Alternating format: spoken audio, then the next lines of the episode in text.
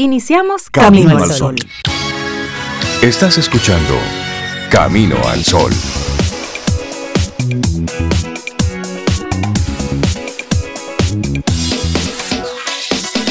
Buenos días, Cintia Ortiz, Obeida Ramírez y a todos nuestros amigos Camino al Sol oyentes. Buenos días. ¿Cómo están? Ay, yo estoy muy bien, Rey. Buenos días. Buenos días, Cintia. Buenos días para ti, Rey, que no te di los buenos días nada más. Muchas gracias. Como que te saludé así rápido y que Sí. No, pero concentración. Concentración, ponte y en mood. con el mood adecuado. Eso, me gusta. Hola, Rey, ¿cómo tú estás? Entonces yo te subo un poquitito la música para que, Para para que- tu voz sea acompañada Ay, por la melodía. Ah, no, pero espérate, estamos ok. en otra cosa. Ya era saludándonos Ah, ok. simplemente. Pues Hola, Cintia. sobe bien, todo chévere. Terminaron. Laura, Sofía. Concluyeron. ¿Te sientes bien ya? buenos días, buenos días. Hola, Rey, Sobe, Laura. Y buenos días a ti, Camino al Sol Oyente. ¿No? Porque los, los amigos Camino al Sol Oyente y yo estábamos como que vamos a quedarnos tranquilos y Y dejar ellos dos, que estos amores terminen y se saluden como Es ellos que quieren. es así. Claro, Sí, claro. porque todo hay que. tú Eso es chévere. Sí, sí, sí, sí. Sí, Ya. porque- Ya. Entonces ahora Bueno, me tocó, todo. me tocó luego a mí. ti, sí. sí, sí, sí. Espero que estés muy bien, Rey Sobe. Espero que estés muy bien, Camino al Sol Oyente. Estamos muy bien. Estamos muy Qué bien. Cintia, bueno. Muchas gracias. Y a todos nuestros amigos Camino al Sol oyentes, a todas nuestras amigas Camino al Sol oyentes, Sí. ¿cómo están en el día de hoy? ¿Cómo, cómo les amanece? ¿Cómo se sienten? ¿Cómo, van, cómo va la semana? ¿Eh? Ay, sí, a mí me gustaría saber Que nos digan. esos amigos Camino al Sol. Y pueden hacerlo a través del 849-785-1110, nuestro número de teléfono. Ahí tenemos una aplicación que se llama WhatsApp. Es un icono verde que tiene una forma de telefonito. Entonces ahí usted nos escribe y nos dice, estamos bien, la semana va chévere. Y ahí conectamos. Todos sus mensajes los recibimos, los leemos y les agradecemos mucho que se tomen ese Ay, sí, tiempo para sí. conectar con nosotros. Hoy, practicar la delicadeza. Ah, tú ves. Por eso arrancamos el programa sí. así, con, con, con esa Con suavidad, ternura, con, suavidad, ternura. con delicadeza, con amor. Mira, Cintia. sí, y mientras más sí. cerca la persona, con más delicadeza. Ah, Correcto. ¿Sabes Sí. qué? Llega un momento en que la confianza, el día a día, el te veo todos los días, pues Sí, va haciendo que dejemos de ser delicados con las personas más próximas a nosotros. Te doy por sentado. Te doy por Sí, sentado. Y no te que- cuido que igual. Todo entre tú y yo está bien, que tú sabes que yo soy contigo, tú eres mío especial, qué sé yo, todo eso. Y un yo soy así. Exacto, y entonces se va descuidando, porque esa es como la palabra, Sí. descuidando ese, esa relación, que puede ser de pareja, de amistad, de familia, lo que usted quiera, pero siempre, siempre tratar a otra persona con delicadeza. Y como tú dices, Rey, mientras más cerca, por eso de la confianza, Claro. tenerlo más presente. Una palabra, un gesto, Un detalle. un detalle, eso es... practicar la delicadeza Y lo importante hablamos- que es. Y eso es cuando hablamos desde el trato, el trato de la delicadeza, pero también está la acción. Muchas situaciones, bueno, esta guerra, simplemente Sí. indelicadezas que, que llevaron una acción trajo una reacción. Y así cada vez que sucede un, un tema relacionado con la corrupción, algún malentendido, al- en algún punto comienza con una indelicadeza que ofende al otro, a la- o, o- o en sentido real o en sentido Ujú. de, de- de percepción por lo menos. Las indelicadezas comienzan conflictos. Así es. Entonces, hoy queremos invitarte a que practiques la delicadeza. Comenzando, por supuesto, contigo mismo. Trátate bien, cuídate. Pero luego lleva eso hacia las personas que están en tu entorno, a esos que tú ves todos los días. Esa, ese saludo con cortesía, esa, esa, esa mirada de yo estoy aquí presente Claro. contigo, ese toque suave. Es decir, vamos a hacer un lado esa brusquedad con la que vamos tratando a la gente con la que cada día estamos conectando, ¿no? Hoy seamos delicados, que esta sea nuestra actitud camino al sol para este día. Y para resaltar solamente alguna definición, para recordar, la delicadeza se asocia a la suavidad y a la ternura. De eso se trata. Una persona delicada, entonces en ese sentido, evita la brusquedad y la violencia y trata de conducirse con afecto y con respeto. Es eso. Así de sencillo. Y ojo, ser delicado no es la connotación que le hemos dado en nuestro país. Sí. De que ser delicado es una persona ñoña. Afeminada a veces. Afeminado, también. no, no. No, O una débil, persona o débil. sumisa, no, nada de eso. Ser delicado es tener detalles con el otro. Claro, ternura, eso me Sí. gusta, suavidad, cero brusquedad, cero violencia. Así es. Y bueno, ¿qué tenemos para hoy? Las señoritas Villa confeccionaron la primera bandera dominicana que se enarboló en tierras del Cibao. Un hecho que ocurrió un 4 de marzo de 1844 en la ciudad de La Vega. Ah, ah, repito otra vez, ¿dónde? En la ciudad de La Vega. ¿Quién y en será? el Cibao, y en el y Cibao. en el ¿eh? Cibao. ¿Quién Sí, será de La Vega? Yo soy mitad de La Vega y otra mitad más grande de La Piña. Ah, bueno. cerca. Yo tengo gente querida en La Vega. Pero toda mi familia es vegana. ¿Es vegana? Toda, sí. La bandera dominicana es el máximo símbolo de patriotismo, libertad y soberanía nuestro. Así es que un día como hoy se enarboló allá, en el Cibao. Así es. Maravilloso. Y hoy también es el Día Mundial de la Ingeniería para el Desarrollo Sostenible y esto fue proclamado por la ONU desde el año 2020 para poner de relieve los logros de la ingeniería en nuestro mundo actual. Así es, un Día Mundial de Ingeniería para el Desarrollo Sostenible. Y esa ingeniería así sustentable es el proceso Sí. de diseñar o operar sistemas de tal manera que utilicen energía y recursos sustentables, esa es la importancia, a tal grado de no comprometer el medio ambiente o la capacidad de futuras generaciones para satisfacer esas necesidades nuestras. Eso es lo relevante ahí. Claro. Bueno, pero también hoy es día de Día Internacional de Concienciación sobre el virus del papiloma humano. Es un virus eh, de transmisión sexual que afecta a personas sexualmente activas de ambos sexos, cualquiera de los dos. El VPH. Bueno, El así arrancamos nuestro programa Camino al Sol. Tenemos invitados, bueno, de lujo. Así es que no te puedes perder ni un solo momentito de todo lo que va a ocurrir aquí en Camino al Sol a través de estación 97.7 FM y también caminoalsol.do. Así es que buenos días, son las 7:10 minutos, es viernes, estamos a 4 de marzo. Arrancamos Camino al Sol. Laboratorio Patria Rivas presenta En Camino al Sol la reflexión del día.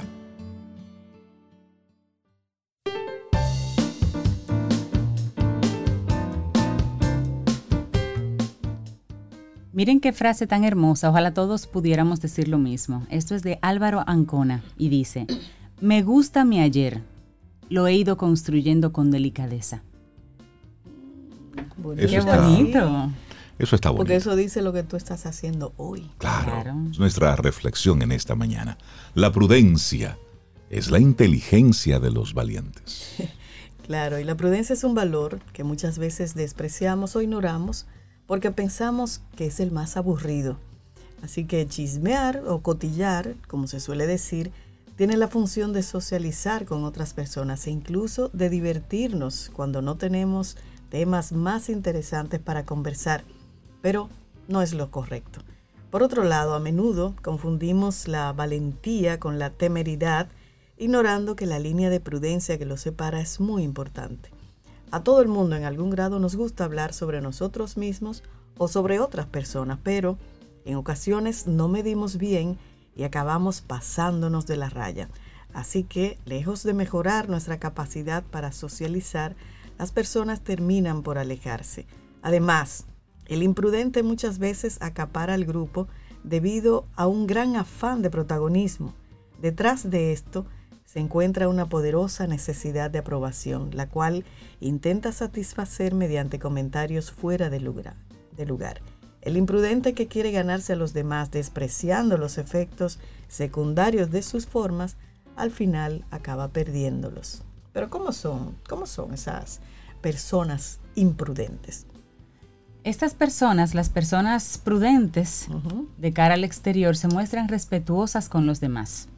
No cuentan secretos, no critican, no provocan que los demás se sientan incómodos y sin saber a dónde mirar. Al contrario, las personas prudentes suelen tener unos lazos de amistad muy estrechos, ya que se puede confiar plenamente en ellos y esa es precisamente la sensación que proyectan. Todo lo contrario sobre lo que tú explicabas antes. Exacto. Las personas que practican la prudencia no temen los silencios. No necesitan rellenar la conversación con un monólogo superfluo para que los demás estén pendientes de él. Son personas que saben escuchar y que respetan los turnos de palabra, algo que es muy importante si queremos que los demás disfruten del tiempo que comparten con nosotros. Y a veces metemos la pata y no pasa nada. Errar es humano y lo importante es aprender de ello y pensar antes de hablar la próxima vez, aunque en nuestra memoria quedan grabados de manera más profunda esos momentos en los que no dijimos lo que queríamos decir. Son más frecuentes los momentos en los que nos equivocamos por hacer lo contrario. Las personas que estiman la prudencia también suelen ser personas empáticas. Se dan el espacio suficiente para poner en el lugar del otro, lo que hace que puedan llegar a niveles más profundos de intimidad. Además, una persona prudente suele contar con otros valores que están asociados a la prudencia, como el respeto y también la lealtad. Pero, ¿cómo podemos ser personas más prudentes? Ah, bueno, como hemos compartido, ser prudentes tiene la gran ventaja de que las relaciones sociales se fortalecen. También consigue que a los ojos de los demás se nos considere personas educadas, respetuosas y con las que se puede contar. La prudencia es una habilidad que puede entrenarse, pero hay que ser constante y seguir algunos pasos, según la psicóloga Patricia Ramírez. Con la práctica reiterada podemos conseguir convertirnos en personas con las que es muy agradable estar. Y un primer, una primera sugerencia. Piensa si este es el lugar y el momento apropiado para contarlo. Muchas veces contamos secretos íntimos, tanto nuestros como de otras personas, en un contexto que no es el más apropiado. Debemos de pensar primero si las personas que tenemos enfrente quieren escuchar lo que pretendemos contar, si es relevante para la situación en la que estamos y si no es mejor guardárnoslo para nosotros mismos, quedarnos calladitos. Si no aporta usted, se calla. Y eso me recuerda el caso que a veces pasa en las películas, que tú estás en una discoteca, en algo donde hay mucho ruido, y yo te estoy diciendo algo importante, tal cosa, tal cosa, tal cosa tal cosa. ¿Y tú qué? Y cuando vuelvo y te repito fuerte, bajan la música. Sí, y lo dice, ¡pa! Y todo el mundo lo oye. Que a mí me ha pasado. ¿Te ha pasado? Veces. Sí, sí, sí. ¿Qué tal cosa? Y todo el mundo, todo Suerte el mundo que lo no es escucha. hablando nada malo de nada ni de nadie, pero me ha Porque eres una persona prudente. Sí, sí, sí, sí, sí. Bueno, otra sugerencia que hace, que hace este especialista, Patricia, piensa si cuando cuentas algo estás traicionando Ay, a alguien. ay, ay, Piensa en eso. Si vas a contar una intimidad de alguien o un secreto que se te ha sido confiado, piénsalo dos veces e intenta no contarlo. Si cuentas un secreto, los demás pensarán que no sabes guardar secretos, validarán que no sabes guardar secretos y no volverán a confiar en ti porque das una imagen de persona desleal. Bueno, y aquí hay otro. Piensa si lo que vas a contar es demasiado íntimo para ser contado. ¿De verdad que las demás personas quieren saber sobre tus intimidades? No lo creo. Hay ciertos temas que no se pueden tocar con todo el mundo, por mucha cercanía que tengamos. Debemos saber con quién sí y con quién no podemos hablar abiertamente. Y ojo, aquí abro un paréntesis para aquellas personas que siempre les gusta estar poniendo post desde su cama, desde el baño, desde lugares íntimos de la casa.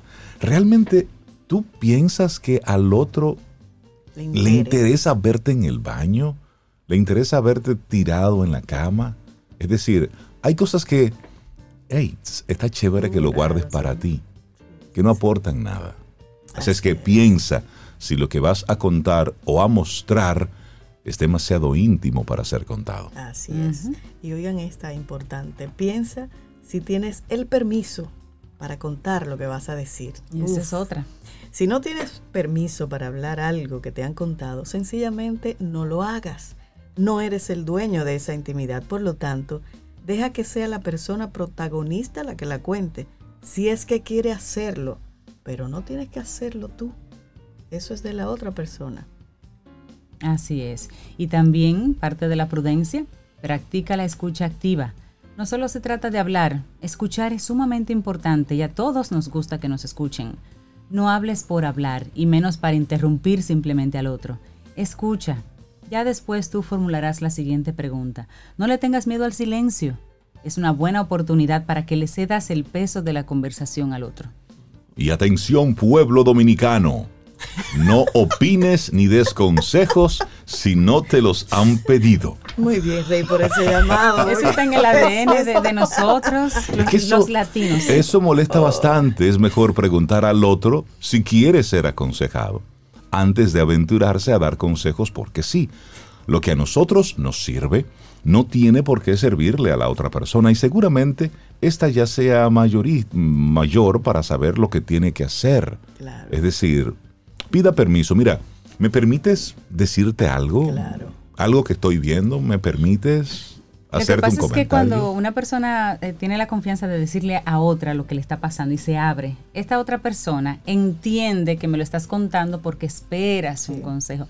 Nosotros los latinos tendemos a decir, bueno, si ya me lo está diciendo, es porque ella quiere que yo le diga algo. No preguntamos, no preguntamos. Sí, asumimos, asumimos, ¿cierto? Y a veces solo quiere que, le escuchen y Exactamente. Esta también es para el pueblo dominicano, Rey Cintia. No critiques si no vas a aportar nada constructivo con ello. si la crítica no beneficia a nadie, entonces ¿para qué hay que hacerla? Todo lo que tengamos que decir sobre otras personas, que sea para sumar, siempre, no para restar. No sirve de nada decirle a alguien que no nos gusta nada su vestido cuando no está en una situación de poder cambiarlo o sin señalar una alternativa mejor. Así es que, si no va a aportar nada constructivo, silencio, no critique. Totalmente. Y esta última sugerencia, y esto por favor para cualquier escenario, no hagas favores si luego quieres cobrártelos. No, eso no se hace. ¿Tú estás diciendo eso en el Congreso? No. ¿En algún partido político? No. ¿En alguna comisión de un algo? Mira, aplica. Tú ves que, en los baños, tú ves que en los baños ponen, por favor, tire el papel en la cesta, no sé qué. En los baños de los congresos y los parlamentos, ah, y no quiere hacer favores, así que pretende cobrárselos. Eso debe decirlo ahí también en el baño. Un recordatorio. Los favores se hacen por el placer de ayudar al prójimo, nunca con la intención de que nos sean devueltos como un pago. No tenemos que esperar nada a cambio, ni tampoco presumir, tampoco presumir de que hemos hecho un favor a alguien. Así que, ¿a qué esperas para convertirte en un ser más prudente? El respeto, la educación, la lealtad y la confianza son valores complicados de cuidar, pero que todos deberíamos albergar. Aunque solo sea con un propósito egoísta, pensemos en cultivarlos, que esto nos va a traer una enorme cantidad de beneficios personales. La prudencia, la inteligencia de los valientes. Escrito por Alicia Escaño Hidalgo, y fue lo que compartimos aquí hoy en Camino al Sol. Laboratorio Patria Rivas presentó En Camino al Sol la reflexión del día. Te acompaña Reinaldo Infante. Contigo, Cintia Ortiz. Escuchas a Sobeida Ramírez. Camino al Sol.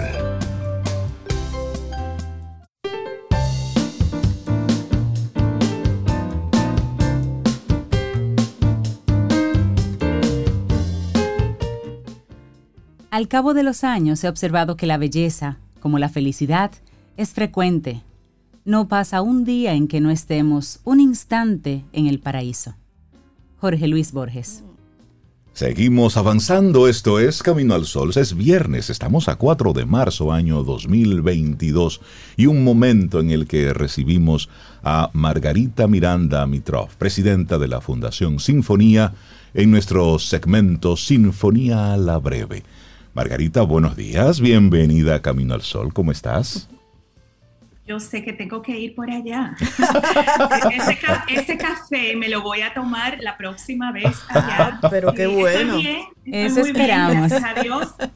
Estoy muy bien y muy feliz de decir que me han estado llamando eh, oyentes del programa. Qué bueno. qué bueno. escuchado, escucharon el segmento de Beethoven Inclusive asistieron al Teatro Nacional al concierto de Beethoven de la Filarmónica de Leipzig con la Orquesta Sinfónica Buenísimo. Así que muchísimas gracias, Camino al Sol. Qué bueno, Caminos al Sol oyentes que, que han estado conectando y que también nos escribieron y nos felicitaron por tener a, la Fundación Sinfonía con nosotros y especialmente que tú, Margarita, estés acompañándonos los viernes, porque complementa muy bien los segmentos que tenemos con Melissa Moya que iniciamos hace algunos años, donde ella poco a poco nos ha ido instruyendo en la parte de apreciación musical. Entonces, este segmento de Sinfonía a la Breve se convierte como una especie de cerecita, donde ya vamos conociendo grandes compositores, grandes piezas, explicados así, con la maestría con que tú lo haces. Así es. Muchísimas gracias. Honor. pues en la mañana de hoy tenemos una selección muy diferente, pero también especial y sobre todo muy conocida. Cuando la escuchemos, creo que los oyentes inmediatamente van a reconocer esta música. Y yo la escogí porque desde hace una semana, ocho días, eh, el mundo está en guerra y es un momento terrible de la humanidad. Y realmente eh, hasta a la música clásica le está afectando tremendamente esta situación. En estos días eh, hemos estado recibiendo una cantidad de noticias de grandes músicos rusos el primero de ellos lo tuvimos en República Dominicana y lo trajimos nosotros, la Fundación Sinfonía, en marzo del 2020. El maestro Valery Gergiev es el gran zar de la música rusa, un campeón de la ópera rusa. Eh, es el director artístico del Marinsky de San Petersburgo, aquel teatro que se creó en la época de los zares y que luego en la parte del comunismo se cambió su nombre, se llamaba el Kirov. Todavía hay gente que no dice el Marinsky, dice el Kirov. Y luego, ya después que cayó la cortina de hierro, entonces es ese gran teatro de San Petersburgo, el Marinsky. Bueno, pues les cuento que Valery Gergiev, que vino a la República Dominicana y tuvo un concierto con músicos, una orquesta, la orquesta del Marinsky, eran cuarenta y tantos músicos, pues este señor, este gran maestro, lo han cancelado de todos los teatros, todas las salas de concierto. La primera fue la Escala de Milán, la semana pasada, él estaba dirigiendo y el alcalde de Milán dijo, bueno, usted tiene que condenar eh, esta invasión a Ucrania y si no, usted no es bienvenido en la ciudad de Milán. Eh, luego estuvo el Carnegie Hall de Nueva York, también tenía unos conciertos el fin de semana pasado, lo cancelaron, lo sustituyeron por otro maestro, un canadiense.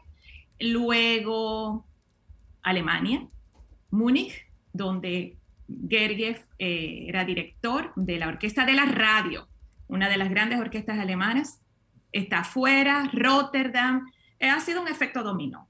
Pero ahora en estos días, ayer, antes de ayer, la soprano, que yo creo que ya es conocida eh, también por estos predios, la gran diva de nuestros tiempos, la rusa Ana Netrebko, es una, la soprano más importante de nuestra época pues eh, se ha retirado temporalmente de los escenarios porque son figuras muy ligadas realmente al régimen ruso. Entonces se, entiende que mm, no son artistas, eh, digamos, neutrales, apolíticos, para nada. Ella condenó en sus redes sociales, ya la cuenta de Ana está de Instagram está privada. Ella la tuvo que, era una de las, bueno, yo creo que la, de todos los artistas líricos, la que más seguidores tiene en el Instagram, pero tuvo que ponerla privada, la cuenta. Ella dijo que no estaba de acuerdo con la guerra, pero eh, que ella como rusa, ella eh, no puede, eh, digamos, o sea, que, que, no hay derecho para que la gente exija a alguien asumir una postura. de un país, ¿no? O sea, independientemente que ella no está de acuerdo y que ella desea que la guerra termine, que eso no, no lleva a ningún sitio bueno, pero fue un, un mensaje que tuvo eh, luces y sombras y está fuera. Sin embargo, eh, Fundación Sinfonía tenemos en abril 6 un concierto en el teatro con la Orquesta Sinfónica Nacional bajo la conducción del maestro José Antonio Molina, es la gala en homenaje a doña Margarita Copelo de Rodríguez, que falleció el año pasado. Y miren qué coincidencia, y es una coincidencia, pero es una feliz coincidencia. El solista de este concierto es ucraniano, mm. pianista ucraniano que va a tocar un concierto de los más grandes de Rusia, que es el Rachmaninoff, concierto número 2 de Sergei Rachmaninoff, un compositor, gran compositor ruso, que emigró cuando la Revolución Rusa se fue, salió de Rusia, nunca volvió y terminó su vida en Estados Unidos. Entonces, este concierto lo vamos a tener en el Teatro Nacional y vamos a tener este gran pianista, joven además, ucraniano, como un solista eh, de este concierto. Y antes ya de entrar en Verdi, perdón que me he extendido, pero que ha sido algo, yo, mire, mi, mi WhatsApp se me ha llenado con estas cosas, porque la gente sabe, ay, Margarita, la ópera, etcétera, etcétera. Y entonces me están mandando todas estas noticias. Ayer eh, fue, y es una, también nos toca muy de cerca, porque Sinfonía con la Fundación León Jiménez, traemos cada cuatro años los ganadores de la competencia Clyburn de los Estados Unidos. Y ayer la Fundación Clyburn, que está en Texas, eh, publicó un comunicado que yo quisiera exhortar a que la gente lo, lea, porque está tan bien escrito, condenando la guerra, porque obviamente es totalmente condenable, pero diciendo que la competencia Clyburn, que va a ser este año en junio en Texas, cada cuatro años se celebra en Texas, era la casa eh, de Van Cliburn, ese pianista que se ganó la medalla de oro del concurso Tchaikovsky durante la Guerra Fría en Moscú. Esa historia es conocida. Pues la competencia Clyburn ayer dice, condenamos la guerra, condenamos esta invasión, es totalmente condenable y además devastadora, pero nosotros vamos a aceptar las audiciones de los jóvenes pianistas rusos que quieran competir. Estamos hablando de muchachos, el tope de edad es 30 años. Ahí llegan gente de 16, 17, 18, 19 años, jóvenes pianistas, que no tienen culpa en absoluto. Pero además, eh, como dice la Fundación Clyburn, este concurso, ninguno de estos competidores representa el gobierno de Rusia. Ellos son simplemente jóvenes pianistas y nuestra filosofía de nuestro creador, el gran Van Cliburn, que se ganó la medalla de oro en plena Guerra Fría. Fue un héroe. Lo recibieron como un héroe a su regreso a Estados Unidos. Eh, nosotros entendemos que la música tiene ese mensaje universal y nosotros sí vamos a aceptar. O sea que la cosa está bastante caliente, en pocas palabras. Y para que veamos cómo esta, esta, esta guerra lo ha impactado todo en la parte deportiva, ha ocurrido eh, cosas muy similares. Y es para que nos demos cuenta cómo algo que era en un pasado político tiene un impacto tan social que, bueno, pues lo permea absolutamente todo. Y queremos agradecerte, Margarita, que nos pongas un poco así en perspectiva de cómo la guerra, esta invasión de Rusia a Ucrania, pues ha impactado la ópera, la música clásica, los concursos, las presentaciones, a los artistas de todo ese mundo. Muchísimas gracias. nosotros. Así es, por supuesto. Llega hasta aquí. Claro. Porque tenemos el, el Bolshoi que se presentaba, vamos a ponerlo en, pasado, eh, en Novocentro teníamos esas eh, eh, transmisiones de, de, Moscú, del Bolshoi, están suspendidas también. Así que Son este es el nuevo, el nuevo mundo. Pero quiera Dios que eh, se encuentre una solución claro. rápida, ¿no? Y sobre todo porque ese pueblo ucraniano, yo hablaba con Dimitro, el pianista que vamos a traer, él vive en Austria, no vive en Ucrania, pero es un gran pianista y tiene una gran carrera en Europa, pero su familia está en Kiev y me dijo que están pasando mucho trabajo, es horrible. Es, la realidad y la crudeza de la guerra. Sí, entonces por este motivo hoy tenemos una selección que me gustaría que la escuchásemos completa porque es un minuto y 30 segundos, un minuto y 26 segundos, eh, que es de la ópera de Giuseppe Verdi, compositor italiano, la ópera Aida. Eso todo el mundo va a, oír esto y seguro que lo van a conocer. Es la gran marcha triunfal de la ópera Aida de Verdi y es, por supuesto, una historia de amor que casi todas las óperas tienen ese triángulo, ¿verdad? dice siempre George Bernard Shaw, decía que había una soprano y un tenor que estaban enamorados y entonces venía un barítono que es el tercero en discordia, que siempre estaba enamorado de la soprano y quería, él es el malvado, en, las óperas siempre, generalmente hay excepciones, pero el barítono es como el personaje malo y entonces los dos eh, protagonistas, la soprano y el tenor, que son los buenos. Aquí tenemos, eh, en el caso de Aida, tenemos la, la mezzo soprano, que es la que está al revés, está enamorada del tenor. Y es una historia que se ubica en el Egipto antiguo, en la antigüedad de los faraones.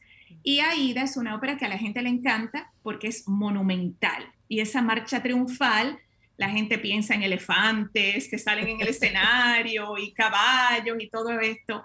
Em, Aida es una esclava eh, en Egipto, es la, que trabaja para eh, la, hija del faraón, que es la mezzo soprano, eh, pero ella es etíope, es una mujer etíope que es la hija del rey de eh, de, su, patria, ¿no? Pero ha sido capturada porque están en guerra y resulta que termina en la corte del faraón y trabaja con Amneris, se llama esa mezzo.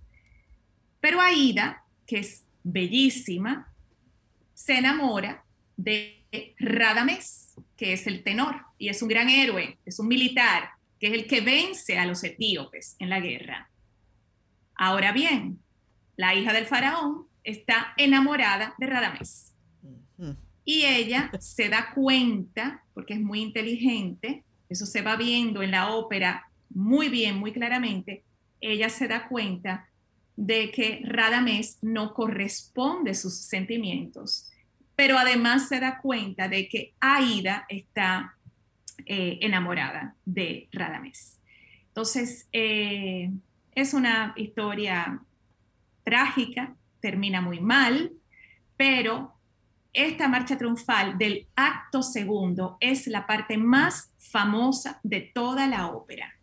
Tenemos aquí las trompetas egipcias, que son unos instrumentos especiales que Verdi creó para esta ópera que se estrenó en Egipto, luego se presentó en ah, Italia, en la escala de Milano, que hablamos ahorita, y es uno de los momentos grandes de cualquier teatro de ópera, monumental realmente.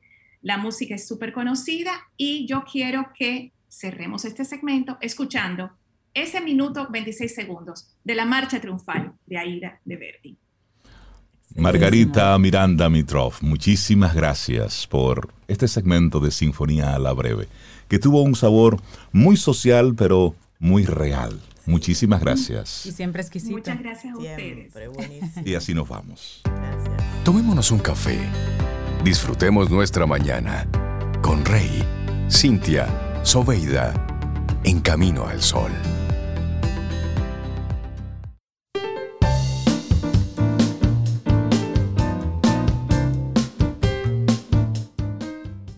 La belleza es el misterio de la vida.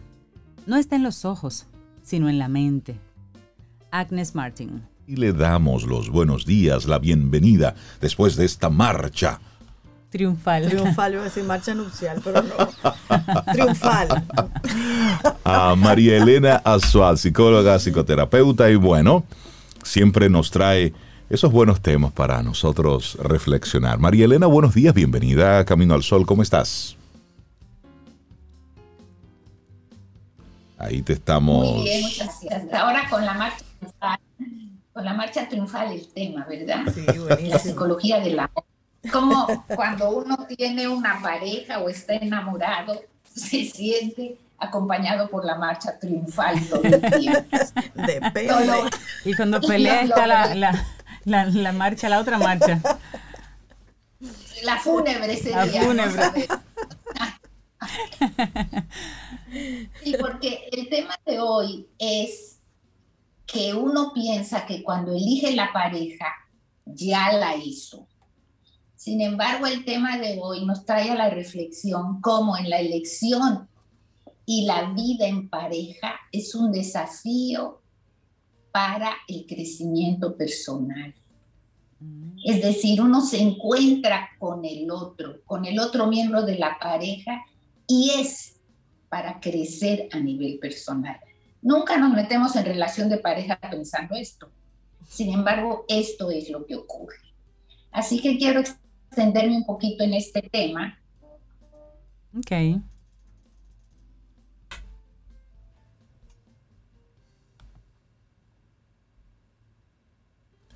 Hemos perdido la conexión brevemente con María Elena Azuat. Parece que hay un temita ahí de conexión, pero sí, es el tema que nos está compartiendo el crecimiento personal en la relación de pareja. Siempre María Elena trae esos temas invitándonos a hacer una naranja completa. Claro. Y lo bueno que los trae los viernes. Y entonces uno se queda como con esa información todo el fin de semana trabajándole en el cerebro. Con tarea de fin de semana para pensar al respecto, sí. Sí, sí, sí, así es. Pero es cierto, muchas personas piensan que se deja de crecer cuando estamos en pareja, que tú llegaste como llegaste y, y, ese, fue tu techo. Y como que ya. Te emparejaste y ese, es el techo. Y no se piensa que a partir de ahí se da otro nivel de crecimiento, pero ahora en conjunto.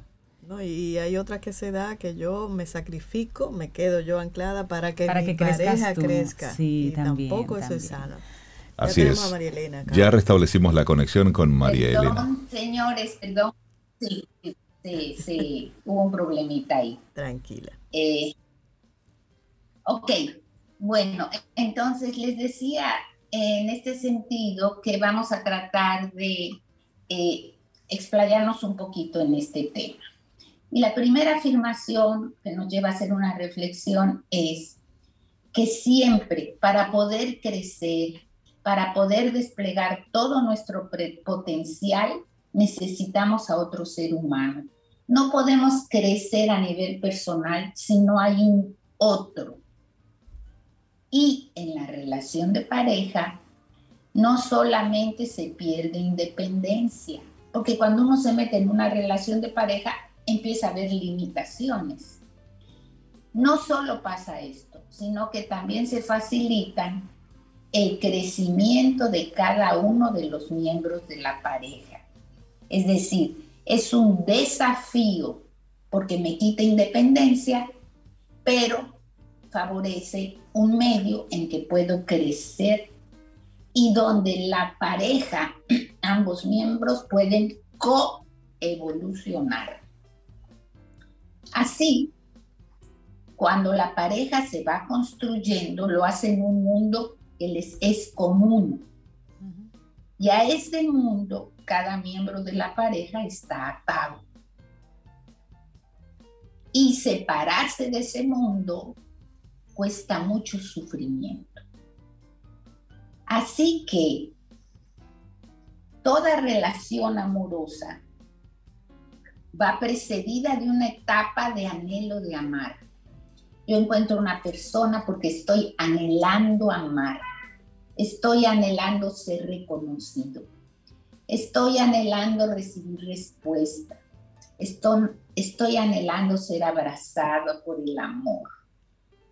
Quiero desenvolverme como persona y finalmente quiero que me vean como siempre he sido y como quisiera ser. Este anhelo que lleva a los miembros de la pareja a encontrarse siempre marca una carencia. Escuchemos esto que estoy diciendo que es interesante. El enamoramiento, el anhelo implica una carencia, implica una herida.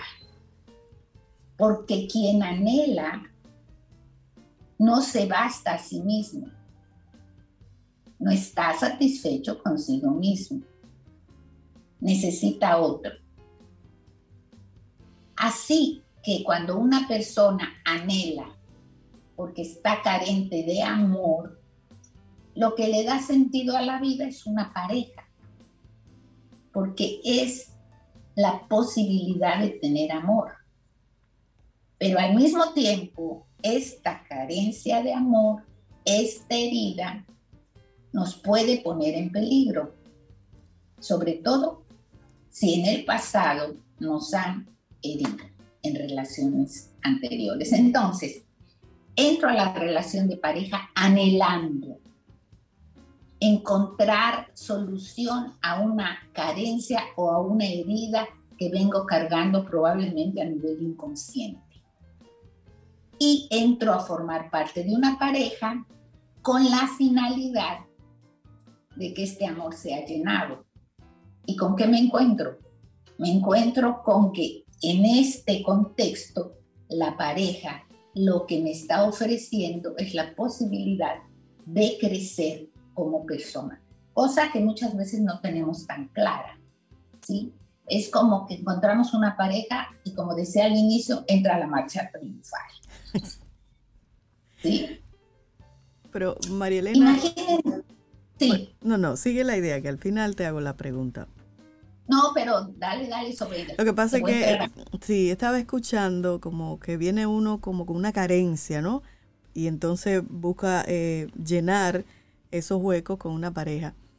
Pero pudiera darse que, que uno llegue sin, sin esa carencia o sin tanta carencia y poder construir algo más o menos sano? ¿O todos tenemos esa carencia?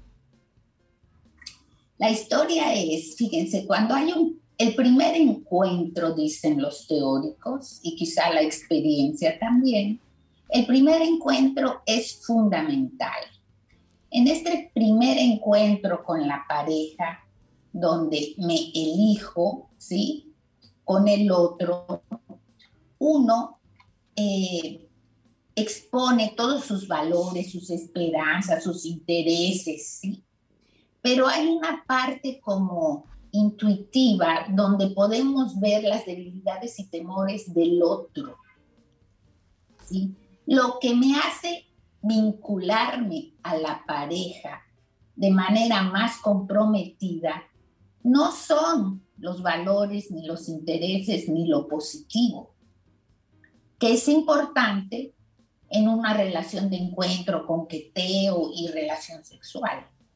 Pero la relación vinculante, la comprometida, surge de una dinámica más simétrica entre los miembros de la pareja. Cuando yo siento que el otro nos, me necesita y que puedo ocupar un lugar importante en su vida, es decir, cuando yo siento miembro de la pareja, que puedo ayudar al otro a que supere sus debilidades y temores, entonces ahí queda enganchada la elección más vinculante. El tema, Sobeida, no es eh, si, uno, si uno llega o no llega a la relación de pareja eh, con estas carencias. Todos tenemos carencias, lo importante es hacerlas conscientes para que estas no sean las que nos lleven a buscar esta pareja. Voy a poner este ejemplo. Supóngase usted que para usted sentirse querida en su familia de origen, usted optó por que la necesitaran. Entonces usted hacía cosas para que la necesitaran. Entonces usted cambió el amor fue un intercambio, me necesitan, entonces me tienen que amar forzosamente. ¿Sí? Yo llego a la relación de pareja con este esquema estructural y me busco sin querer queriendo una pareja que me necesite para yo sentirme amada. Wow. ¿Sí? Eh, yo les voy a hablar ahora un poquito, quizá que siento que es la pregunta de Sobe, ¿Qué pasa cuando son relaciones más tóxicas y por qué se dan? Sí, no sé si contesté tu pregunta. Sí, sí, sí, claro, gracias. Entonces, saber que todos los que vivimos tenemos carencias en nuestra vida y que éstas nos llevan a elegir pareja. Elegir pareja no es tan voluntario. ¿eh?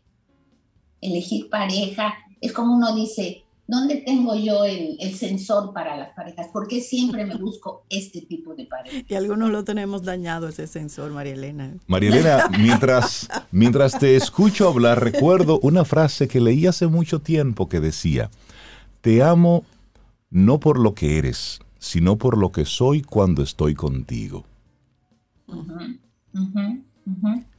¿Y cómo la interpreta? Entonces, la menciono a propósito de esto de que el crecimiento personal en relación a la pareja. Cierto, todos tenemos nuestras carencias, pero al mismo tiempo, dos naranjas completas se unen se complementan, pero somos dos seres individuales creciendo en paralelo, juntos, pero en paralelo. Es algo así como que comemos del mismo pan, pero no del mismo pedazo. Pero eso no es lo que sucede normalmente, ¿no? Mm. se parten las dos naranjas. Sí, lo que yo creo que pasa es lo siguiente.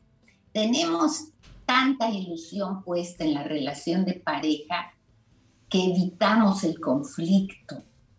Y el conflicto es inherente al crecimiento. Estas parejas que dicen, nunca ha habido ni un sí ni un no. ¿No? Estas parejas que socialmente se muestran como, wow, qué relación de pareja, qué envidiable, implican que hay toda una fantasía y toda una ilusión en relación con esa pareja. María Elena, hace, hace, una, hace una época vino una, una pareja a hablarnos sobre la relación de pareja y todo eso. Y, decía ella, ni un sí ni un no, pero mucho carajo. Así es, así es. Porque es que en favor de, de sostener la fantasía de la relación de pareja excelente, evitamos confrontar las situaciones que generan conflicto y que pueden ser la base del crecimiento personal. Por eso hablamos de que la pareja se construye, ¿sí? Y entonces tenemos que aprender a aceptar. En esta construcción de pareja hay situaciones de dificultad y conflicto que hay que enfrentar, que hay que hablar, que hay que discutir y que hay que superar. Esa sería como la tarea del fin de semana, ¿verdad, María Elena? este fin de semana. Hay, muchos fines de semana involucrados ahí.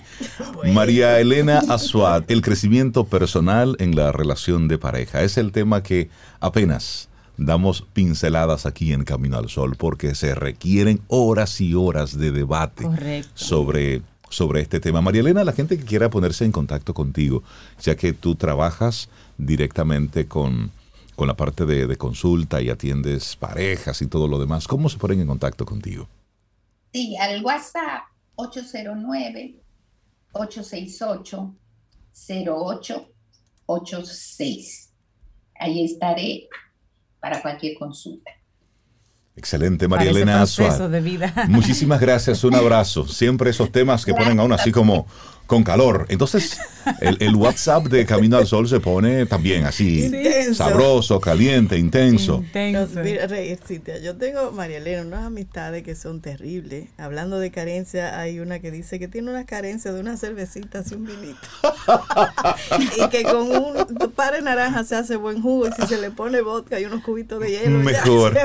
Pues entonces, señores, muy temprano. ¿Te, parece si, si ponemos a propósito de eso que habla María Elena, de, de la relación de pareja, del conectarse, de, de echar para adelante juntos? De esa, de esa que conmueven, esa me gusta. Eh, ok. Dale, que golpee. Yo, la voy a poner. Y a nuestros amigos Camino al Sol oyentes que Para cosechar lanzadores hay que sembrar disciplina.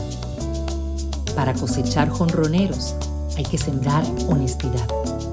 Para cosechar grandes ligas hay hay que sembrar valores, porque los grandes ligas no crecen en el monte, se cultivan, así como el mejor arroz. Arroz La Garza, patrocinadores de nuestros próximos grandes ligas. ¿Quieres formar parte de la comunidad Camino al Sol por WhatsApp? 849-785-1110. Camino al Sol.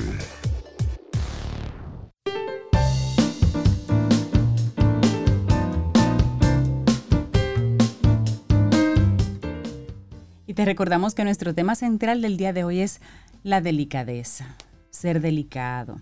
Y nuestra siguiente frase es de Marco Aurelio y dice, no lo hagas si no conviene, no lo digas si no es verdad.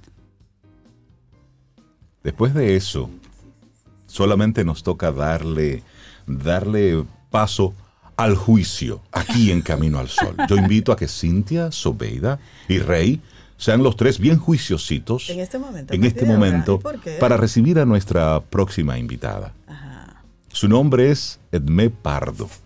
Ella es doctora en literatura, autora de 36 libros publicados, coordinadora de talleres de lectura comentada, de escritura y de creatividad, y es promotora de la lectura como herramienta de sanación, y es creadora de Leer para Sanar. Es conferencista y voluntaria. Edmé, buenos días y bienvenida a Camino al Sol. Qué lujo tenerte aquí. Muy buenos días, gracias por hacer de esta mañana un viajecito rápido hacia allá. Estoy en Ciudad de México y estoy muy contenta de en este momento estar en dos lugares al mismo tiempo. violando ahí las leyes de la física. Lo que permite la tecnología. Es un placer tenerte aquí en Camino al Sol. Oye, ¿qué crees? Que ahorita que dijiste que es día de la delicadeza, y supongo que vamos a hablar de libros. Hay un libro muy lindo que se llama La dedicadeza y el autor es David Fuenquinos. Entonces se los recomiendo mucho. no lo va, a escribir por ahí, nos das los datos por ahí para compartirlo con nuestros Camino al Sol oyentes. Para mí un placer y un privilegio, Edme, que, Ay, que esté acá con nosotros. Edme la conocí en un campamento de lectura, escritura, hace un par de semanas. Ella estuvo aquí en Santo Domingo y me cautivó, Aimé. No mm. solamente por su sólida formación, sino por la facilidad en que ella comparte así generosamente sus conocimientos. Y un tema que me encantó, que me trató, fue la importancia del lector. Porque la importancia de la lectura, ¿verdad? Todos desde chiquitos nos van diciendo eso, pero la importancia del lector. Edme. ¿Qué significa eso? Así es. Pues mira, lo que pasa es que para quienes estamos cerca de la literatura, siempre hemos creído que los autores son, pues ahora sí que los rock stars de la literatura. Y cuando hablamos de literatura, a quienes queremos acercarnos es a los autores, ¿no? Entonces parece que tienen este halo alrededor de sí mismos, ¿no? Cuando realmente lo que yo creo y mi propuesta es que los protagonistas en la literatura son los lectores, somos los lectores. Antes yo de ser autora soy lectora y si no hubiera lectores de nada serviría la literatura así con mayúsculas, este, ni los libros. Entonces, quienes echamos a andar el mecanismo de esta rueda que es el arte literario, empieza con los lectores. Si no hubiera al principio de los tiempos oidores, escuchas, pues no existiría este fenómeno. Y entonces en esa bonita coincidencia de la que habla Sobeida, en este lugar tan padre en el que coincidimos, fue justamente para crear para los lectores un espacio comodísimo donde pudiéramos hablar no de los libros que leímos, que leímos libros padrísimos, sino de nuestra experiencia lectora, qué nos había pasado al leer. Y claro, hablamos del libro, pero sobre todo hablamos de nosotros y de todo lo que se nos movió, acomodó y desacomodó con la lectura. Entonces sí, fueron unos días deliciosos, no les vamos a causar envidia a los demás, pero sí, fueron unos días muy, muy lindos. Edme, ¿cómo conectas tú con la lectura? ¿Y cuál fue ese libro que entiendes tú o autor que marcó un antes y un después para ti? Ah, mira, la segunda la tengo más clara. Eh, todas mis, cuando yo era chava, todas mis amigas estaban leyendo Sisi Emperatriz. Fue una saga de libros para jovencitas donde justamente hablaban de esta emperatriz austrohúngara Sisi. Y a mí no me importaba nada esos libros, seguro porque de emperatriz no tengo nada y porque me parecían una cosa absolutamente fuera de mi realidad. Entonces, pues todas leían el libro 1, el 2, el 3 y eran como los libros de moda para las jovencitas. Entonces, pues no los leía. Y luego, claro, también se estaba leyendo mucho Mujercitas, y aunque es un libro muy lindo, tampoco conectaba nada, porque todas eran muy mayores. Yo tendría, estoy hablando 9, 10 años y todas estaban leyendo Mujercitas y yo, pues no. Y de repente una amiga me prestó un libro que se llama Celia en el colegio. Y Celia, en Celia en el colegio, la protagonista era una niña, como de mis años, que estudiaba en una escuela de monjas, yo no estudié en escuela de monjas, pero que se la pasaba haciéndole travesuras a las monjas. Y eso me parecía padrísimo. Entonces, ahí entendí que ese libro tenía algo mío que había algo de mí que vivía a través de ese libro, ni de la emperatriz ni de las mujercitas, pero con esa chava había una experiencia vital. Entonces ahí entendí que no es que no me gustara leer, sino que no me gustaban los libros que estaban asignados, porque eso es algo importante. A veces creemos que no nos gusta leer porque nos hemos topado con dos o tres o cuatro o diez libros con los que no conectamos. No es que no te guste leer, es que no te gustan esos libros que has leído. Exacto, exacto. Y cuando de repente te cae un libro que es tuyo, que te gusta, pues te doy la bendición porque bien adelante lo único que vas a querer hacer es leer, porque vas a entender la, la riqueza de la experiencia. Entonces, bueno, claramente ahí no me hice lectora, pero ahí dije, sí, sí me gusta leer, nada más tengo que encontrar los libros.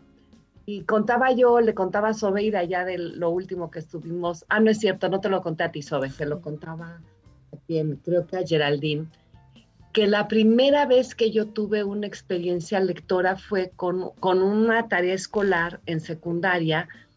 Nos tocó leer un cuento que se llama Juan Darien de Horacio Quiroga.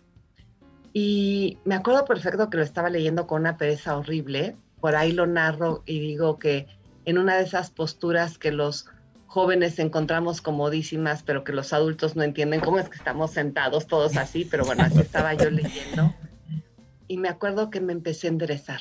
Me acuerdo que me, empecé, mi columna vertebral empezó a agarrar como eh, rectitud y empecé a sentir algo, algo que no era mío. Había algo en ese libro que despertó una emoción y dije, ay cámara, esto es leer. Exactamente es esto, es, yo ya no estaba en ese sillón sentada chueca, sino estaba allá adentro, adentro de esa selva con Juan Darien. Juan Darien es un tigre que escapa al cazador gracias a los remedios de una serpiente bruja y lo hace convertirse en niño. Y entonces este niño va a la escuela pero la maestra ve que hay algo muy, muy raro porque cuando escriben una composición sobre el día de campo, Juan Darien cuenta de cómo siente las, en, el, en, la, en los pies el frío del lodo cerca del río y cómo cuando toma el agua la nariz se le humedece. Y claro, pues es un niño por afuera, pero sigue teniendo alma de tigre. Entonces va contando todo ese descubrimiento y claro, cuando se dan cuenta que es un tigre, la gente lo que tiene es que está asustada. Y entonces, ¿qué van a hacer con este tigre? ¿Lo van a dejar vivir? ¿Lo van a matar? ¿Qué le va a suceder? Ahí se las dejo para que luego lo lean. Pero esa fue la primera no vez. Es justo, que no es justo. Una experiencia lectora con Juan Darien. Edme, cuando queremos eh, integrar a los chicos, sobre todo en casa, a, a, la experiencia lectora, que comiencen a trabajar con libros, que comiencen a tocarlos, ¿qué recomiendas tú? Porque realmente cuando vamos a comprar, por ejemplo, no es después que se compra y se lo llevan a la casa y lo comienzan a leer que dicen, ay, este libro no me gusta y lo dejan porque la experiencia entonces puede también verse eh, eh, obstaculizada, que el papá vaya nuevamente a otro lugar a comprarle otro libro. ¿Qué en este momento que estamos eligiendo libros, en qué nos podemos fijar o ayudar a nuestros chicos a que se fijen eh, en el prólogo, en la sinopsis? ¿Qué le puede dar una idea? al lector, al futuro lector, de que ese libro sí va a conectar o no con él, para que hagan compras más inteligentes, para que realmente puedan conectar con la lectura más rápidamente y compremos, porque hay que hablar del bolsillo también, libros que de verdad vamos a utilizar? A ver, son muchas cosas. En primer lugar, creo que la manera de motivar a leer es leyendo. Si un papá no lee, no importa cuántos libros compre, claro. no, no va a haber ese ejercicio. Y no es que tengas que ser un gran lector, con que una vez le digas, espérame, te quiero contar esto. Es que, ¿Qué estás haciendo, papá? Estoy leyendo, pero espérame, no, no, no, no, estoy leyendo. O sea, la risa se contagia. Alguien se está riendo, está viendo la televisión y se está riendo, entonces tú te acercas si quieres ver de qué se trata. Alguien se está moviendo así en el camión y tú te acercas y quieres ver qué música está oyendo, porque eso es lo que hace que el cuerpo se mueva. Entonces, la lectura, yo creo que el placer de la lectura es un contagio. Ustedes hace ratito, porque son unos vagos y porque ya es viernes por allá, ya están hablando de sus bebidas y de qué van a tomar y de que es viernes y todo. y quédate que ahorita vas a pasear también, quédate conectada. Ah, ya sabes. Ah, bueno, pues entonces eso es lo que yo digo. Aquí son seis y media de la mañana, pero yo ya quiero ir por un chupito, así que aquí, por una Entonces, ¿por qué? Porque me lo antojaron.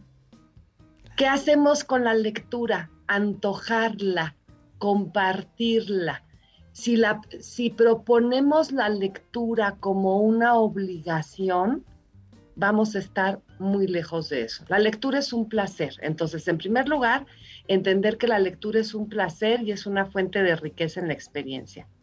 Ahora, yo te digo, hablando otra vez de alcoholes, porque ustedes empezaron, este, si yo pido un tequila sunrise, por ejemplo, ahorita estoy leyendo un texto que así se llama, este, si yo voy a un bar, me dicen, oye, pruébalo, ah, mm, ah, está rico, tráigame uno, o no, no está rico, tráigame otra cosa, probar. Yo creo que puedes ojear el libro. Hay muchas maneras de entrar a un libro porque alguien te lee una parte, porque te gusta la portada, porque te cae bien el autor, porque oíste que se recomendaba en un programa de radio, porque, porque parece que tiene la respuesta a una pregunta que tú te haces. Entonces, no todos leemos lo mismo eh, y, y cada persona tiene su libro. Entonces, si a mí me gustan los piratas, no le voy a dar el libro que a mí no me den libros de historia, yo quiero leer un libro de piratas, o si quiero leer un libro de ciencia ficción, o si quiero leer. Entonces también el libro tiene, es como la ropa, pues es la de tu talla. No todos tenemos que leer los mismos libros, ni a todos nos acomoda lo mismo. Entonces yo creo que hay que pensar en que el libro sea muy a la medida y probablemente dejar que el, que el lector sea quien lo escoja y claro, estás hablando de los dineros, muy importante, y los libros cuestan su dinerito, pero al menos existen, eh, no sé cómo esté ahí la relación de las bibliotecas públicas. Puedes ir a la biblioteca pública, lo puedes pedir prestado, existen audiolibros, existen muchos portales de descarga gratuita. YouTube tiene un montón de lecturas de libros, este álbum, que es un género que a mí me gusta muchísimo. Entonces, no necesariamente hay que meterle esos dineros. Con que ya tengamos esta bonita conexión a Internet, podemos empezar a relacionarnos con los libros. Las plataformas de los libros antes solamente eran estos volúmenes impresos. Ahora hay un montón. Entonces, empezar a coquetear con los libros y esperar a que les llegue el momento. Definitivamente, Edmed, debemos hacerte una, una, invitación para seguir hablando contigo. Hay tanto que compartir sobre este tema. Por ejemplo, eh, se me queda a mí como pregunta hablar sobre leer para sanar, esta serie de cuentos que, que hiciste que me parece sumamente interesante. leer para otros, la importancia de leer para otros. Los audiolibros, hablar un poquitito también sobre cómo abordar la lectura a través de la de la parte auditiva. Es decir, son muchos temas que se nos quedan ahí, muchas preguntas en el tintero, Edme, pero la gente que quiera conocer más sobre ti, entrar en contacto con los libros que has publicado, también si realizas talleres y o encuentros que puedan profundizar más esta conversación en un uno a uno, ¿cómo entran en contacto contigo? Mira, me llamo Edme Pardo y así se llama mi página, te lo voy a deletrear, es Ed Ernesto D de dado, M de mamá, Ed Ernesto y Ed Ernesto, Edme, Pardo, P-A-R-D-O. Entonces, edmepardo.com, Ahí está todo lo que usted quiso saber y no se atrevió a preguntar esta mañana, ahí se lo encuentra. Ahí están mis libros, mis talleres, las ligas, artículos, hay un montón de cosas. entiendo, Edme, que tienes un taller próximamente de creatividad. Tengo un taller.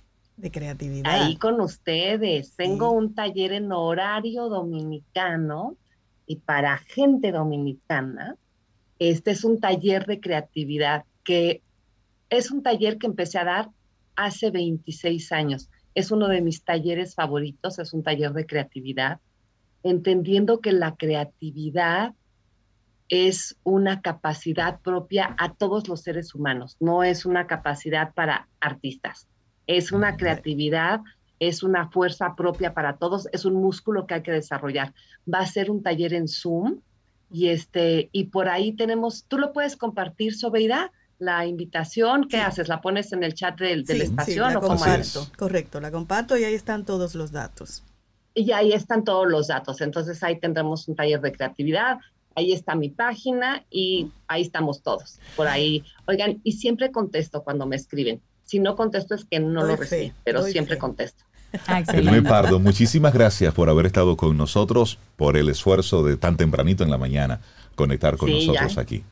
Un gran abrazo Les que tengas. agradezco mucho. Gracias por recibirme por allá y buen viernes para todos en todo el planeta. Y por ahí tu amiga Priscila pide que además del libro que sugieras algún buen tequila. ah, bueno, oye, por bueno. no solo, varios buenos tequilas. Ah, pues tú lo este libro de la delicadeza para contribuir al tema de David Cuenquinos. Sí, ya lo tenemos. Y ya lo agarramos acá, sí. Gracias. Gracias, Muchísimas gracias. En espera de otra conversación. Claro que sí. Bueno, hacemos una pausa y retornamos en breve en este Camino al Sol. Mm.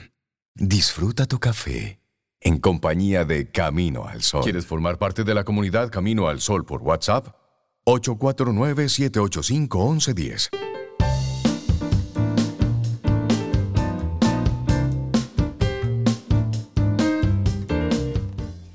Y mezcla a tu prudencia un grano de locura. Horacio. Y es llega el esta hora. Momento oportuno. El grano de locura de la prudencia de este día. Exactamente. donde la delicadeza se hace presente. Donde la ternura y las sabrosuras se juntan. Y el abuso también. Ah, y también el, abuso, también. está cometiendo. Milka Hernández, una mujer que siente pasión por RD, nos acompaña. Hoy, ¿desde dónde? Desde la hermana República de Cabrera. Por ahí es que ando. Hola Milka, ¿cómo estás? No, hombre, no. buenos días, Camino al Sol oyente. Hola chicos, ¿qué tal? Tú sabes que hay una canción de Shakira que me define perfectamente. Dice, aprovechame que si llegué ayer me puedo ir mañana. Entonces, exactamente, a mí la gente me tiene que aprovechar. Yo siempre estoy donde no estoy, estoy con ustedes, señores. Eh, bueno, pues yo ayer comí en la capital, cené en Cabrera, me desayuné en Agua y en este preciso momento, bueno, me tomé el té en Agua, me estoy eh, acabando de desayunar en Monteplata, voy camino a la capital. No, lo Señores, pero lo, de Milka no tiene nombre. Además el abuso para claro. nuestros amigos. Milka, ¿y cuál fue tu desayuno? Exacto, que ella enfocó su desayuno. Descríbelo, por favor, Milka. Bueno, miren, yo me paré aquí en una gasolinera que es Monteplata. Yo me compré una bola de mangú de plátano verde con un huevito, con un, un quesito. ¿Sabes que el queso para que es muy exquisito? El queso sí. Y un poquito de chinola. Pero, pero un desayuno. perdón, perdón, al que se ofenda, ¿verdad? Sí, me disculpa, ¿verdad? Milka, tráeme queso de por allá. Milka. Milka. No me da tiempo, pero te lo digo. Señores, miren, el programa de hoy va enfocado en lo que es el turismo low cost, porque fíjense, yo que he podido desde ayer para acá apreciar eh, el tema de la gasolina, cómo el combustible te está afectando para los viajes eh, y ver de verdad que a veces uno quiere salir, pero le cuesta. Quiero pues eh, hacer este llamado a un viaje estilo low cost. Por ejemplo, mi versión low cost que va vinculada pues con un lanzamiento muy importante que hubo esta semana. Esta semana se lanzó pues el tour operador Conoce tu país, que pertenece a los dueños de Caribe Tours. Ellos con este programa pues buscan fomentar el turismo interno a través de rutas que están vinculadas con sus autobuses. Fíjense que Caribe Tour tiene dentro del pool, ellos son también de los dueños de Odelpa, son de los dueños de Banco Caribe, son de los dueños de los autobuses. Y con todo este conglomerado, pues han creado este producto Conoce tu País. Y ahora que me tocó, pues, hacer este viaje de prisa, bueno, esta semana yo también fui a Moca, fui a Santiago, todavía me falta ir a Baní el sábado y el domingo volver a Monteplata. Y digo yo, ¿cómo yo puedo hacer tantas cosas sin que me salga caro? Sí, sí, soy toda oídos. Sí, por favor. Escapada número uno, por ejemplo, ellos tienen pues una de las escapadas, se llama pues eh, Rutas Sueños de la Isla. Y es precisamente ir hasta Cabrera en Caribe Tours que, y puedes hacer Cabrera Río San Juan. Entonces todo eso tú lo haces evitando pues una conducción cansada, eh, pagar peajes, y a un precio muy módico. Ya el transporte te baja bastante, te pone pues en costo bajo ese viaje eh, que va pues lo que es Cabrera, Río San Juan. ¿Qué tú haces cuando llegas allí? Pues miren, Cabrera, lo primero es usted pues buscarse en cualquiera de esos colmados que venden queso de hoja fresco, ese queso de hoja de cabrereño, que es un queso espectacular. Y bueno, ¿dónde quedarse? Pues hay muchos sitios, por ejemplo, ahí tenemos el Hotel Capri, tenemos Terranova, eh, tenemos hasta el Cabrera Inn, que es súper ultra mega low cost de allá. Y bueno, en esos hoteles te puedes quedar y ya luego comer en los restaurantes del pueblo, que hay muchas pequeñas fonditas. A ellos tienen ahora frente al parque de Cabrera pues todo lo que es un parque culinario, hay de food trucks con comida. Eso suena como un plan. sí, uno, como, como turista, como si fuéramos turistas, hacemos una mochilita, vamos a la guagua y allá. Me gusta eso. Un viaje mochilero. hay un tipo que hay que ir frente al parque de, de, ahí de, de, Cabrera, pero cuando tú te vas a Río San Juan, entonces tú a Río San Juan, tú dices, mira, lo que yo me economicé en esto, en aquello, déjame darlo para mí. Te hace la excursión a la Laguna Grigri, que no me pone cara, pero sigue el mismo formato locos, y te vas a comer a Café de París. En Café de París preguntan por Marc. Marc. Marc es un francés que vino a República Dominicana, un hombre que cocina exquisito y el, el Café de París es espectacular frente a la Laguna Grigri. Otra excursión locos que les propongo es Montecristi. Y ustedes dirán, claro, Milka, Montecristi, pero eso está lejísimo. Volvemos. Nos vamos en autobús y llegamos allí a Montecristi. ¿Qué vamos a hacer? Allí en Montecristi podemos hacer observación de aves, la visita al Centro de Interpretación de la Sal, excursión a Isla Cabra, Ahí agarramos Soraya Tour, que es el, tour operador eh, que hay allí por excelencia. Y con Soraya Tour podemos articular muchísimas excursiones más. A los caños, a los manglares, ir a la casa Museo de Máximo Gómez, y bueno, además de eso, pues aprovechar y disfrutar de esas casas victorianas y comer allí pues en los restaurantes. Yo normalmente me suelo quedar o en el Callito o me voy a quedar en el Hotel Ecologe El Morro. Yo entiendo que si ya no economizamos unos cuarticos con el tema del transporte, pues te puedes quedar en uno de esos hoteles. Por ahí está Don Gaspar y hay muchísimos hoteles más que pueden pues seguir en esa línea de low cost. Otra opción, número tres del día de hoy, es tabaco y ron estilo Santiago. Entonces nosotros nos agarramos nuestro, nuestro Caribe Tour, nos fuimos para Santiago y llegamos allá, bueno, y también se pueden ir por metro, se pueden ir por transporte espinal platino, o sea, hay muchísimas formas de llegar a Santiago. Y cuando llegan allí, pues tienen el tema de que se quedan en un hotel económico o alquilan, rentan un Airbnb. ¿Y qué haces en Santiago? Evidentemente la visita al Monumento de Santiago. Señores, si vas a Santiago tienes que ir a la Catedral de Santiago. Pero además de ir a la catedral, pues ahí aprovechan en el parque y se va a Victorias. En Victorias es un sitio donde se come exquisito y está justamente al lado de la catedral, en el Parque Duarte, ahí en Santiago. Y también te vas, al, y te vas al Centro León, que siempre tiene exposiciones exquisitas. Y te va al barrio de los Pepines. Y a barrio de los Pepines todos los domingos Miren, señores, esa es la experiencia. Un domingo el barrio Los Pepines. Ay, Ahí tú disfrutas de buen tabaco, de buen ron y sobre todo ese son allí en lo que, es el bar de Queca, la casa de Queca. Así. Y el recorrido por, por, los, los Ay, Dios mío, las pinturas que han hecho en homenaje a artistas claro, los murales. Por los murales, exacto. Si ustedes no quieren, y nos vamos a ir un domingo a disfrutar de Santiago. Contigo, Milka. Pero fíjense que estas escapadas son totalmente locos. La cuarta escapada es Samaná Imperdible. Volvemos. Samaná, Milka, con peaje. Señores, vámonos en autobús. Y llegamos a Samaná.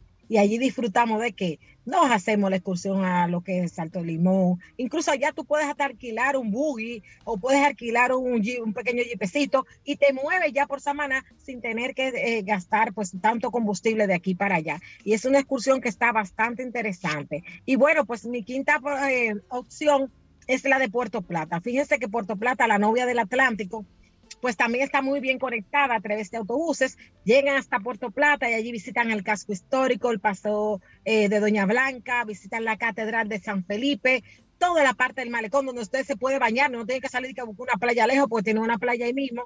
Y bueno, deleitarse con la buena gastronomía. Hay un restaurantico nuevo que se llama Meca, que ese pues aplica el trivi, bueno, bonito y barato.